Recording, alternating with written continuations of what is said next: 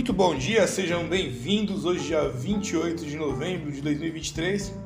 Vamos tratar então novamente de Hamas, Hezbollah, rede de criptomoedas e, obviamente, patro, é, patrocínio ao crime de destruição em massa. Isso daí é um assunto que é estudado na ONU, Interpol e eu gosto de compartilhar com vocês porque é um assunto completamente é, muito longe né, do, do mainstream, aí, do, dos comentários do, do mercado comum, das informações comuns. E, né, não se trata, né? Não vai falar disso daí. Então vamos lá. É, será que o fato de o Hamas e o Hezbollah favorecerem Tron, que é uma rede de criptomoedas e uma empresa, ela concentrará mais atenção nas, ilha, nas Ilhas Virgens Britânicas? O foco da atenção do financiamento do terrorismo sobre a Tron, que é uma plataforma para transferência de criptomoedas associadas ao Hamas e ao Hezbollah, pode novamente concentrar a atenção regulatória nas Ilhas Virgens Britânicas, que a gente chama BVI, né? Britannic Virgin Island, como uma jurisdição completamente opaca. A gente chama Zona Cinza, onde a identidade da propriedade beneficente continua oculta do acesso do oficial de conformidade. Então, o compliance, né, ele não tem acesso uh, ao dono do dinheiro.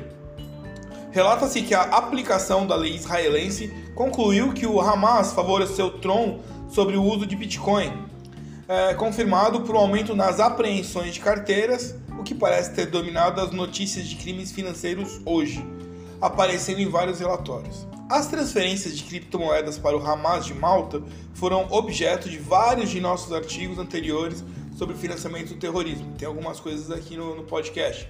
Se essa ligação do abuso rotineiro de entidades das Ilhas Virgens Britânicas ao crime financeiro por financiadores terroristas resulta na designação de corporações das Ilhas Virgens Britânicas como veículo de alto risco que exigem a maior diligência é, ab initio, desde o início, de todos os aspectos relacionados de uma transação, não podemos dizer então, mas as empresas BVI têm sido objeto de muita atenção negativa de conformidade nos últimos tempos, dado o fato de que simplesmente não se pode verificar nada que cheira a dados de propriedade benéficos autoritativos.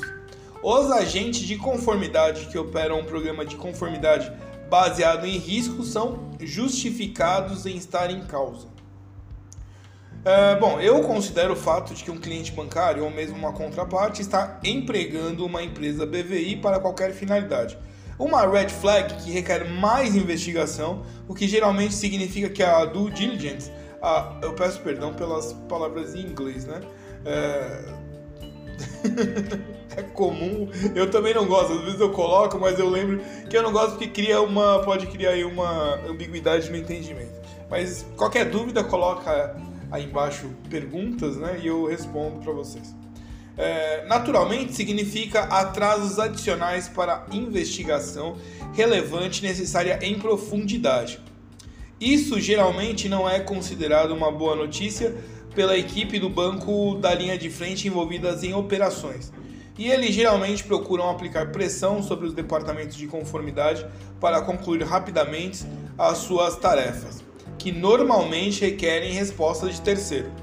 Uh, se houvesse dados oficiais sobre a propriedade benéfica da empresa BVI, isso facilitaria muito a devida diligência, mas em seguida, é, clientes desonestos, sonegadores de impostos, financiadores terroristas, sonegadores de sanções internacionais, PEPs corruptos, são as pessoas é, é, expostas politicamente corruptos, e os criminosos financeiros que, juntamente sob os títulos de os suspeitos habituais, não estariam gastando seu dinheiro em é, corporações BVI. Uh, como um oficial de conformidade, geralmente é uma razão oculta pela qual alguém quer comprar uma empresa BVI.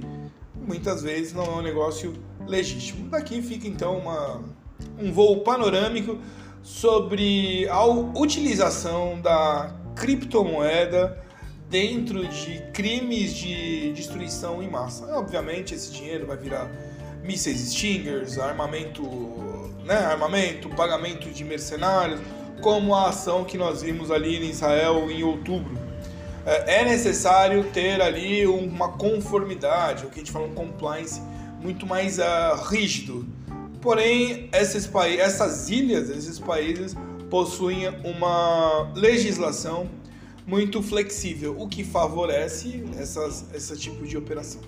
Espero é, agradeço a sua atenção e audiência até aqui. Continuamos, conforme vou receber informações, a compartilhar com vocês. Eu sou o Solomon von Harklestan, aqui é o podcast do Banco do Minho e aqui tratamos também de é, situações e informações sobre crimes, é, crimes financeiros. Caso você tenha alguma informação, queira compartilhar, nós temos um grupo lá no WhatsApp. Uh, o telefone é 11, né, Brasil, 5511 95135 6262. Um abraço e até a próxima.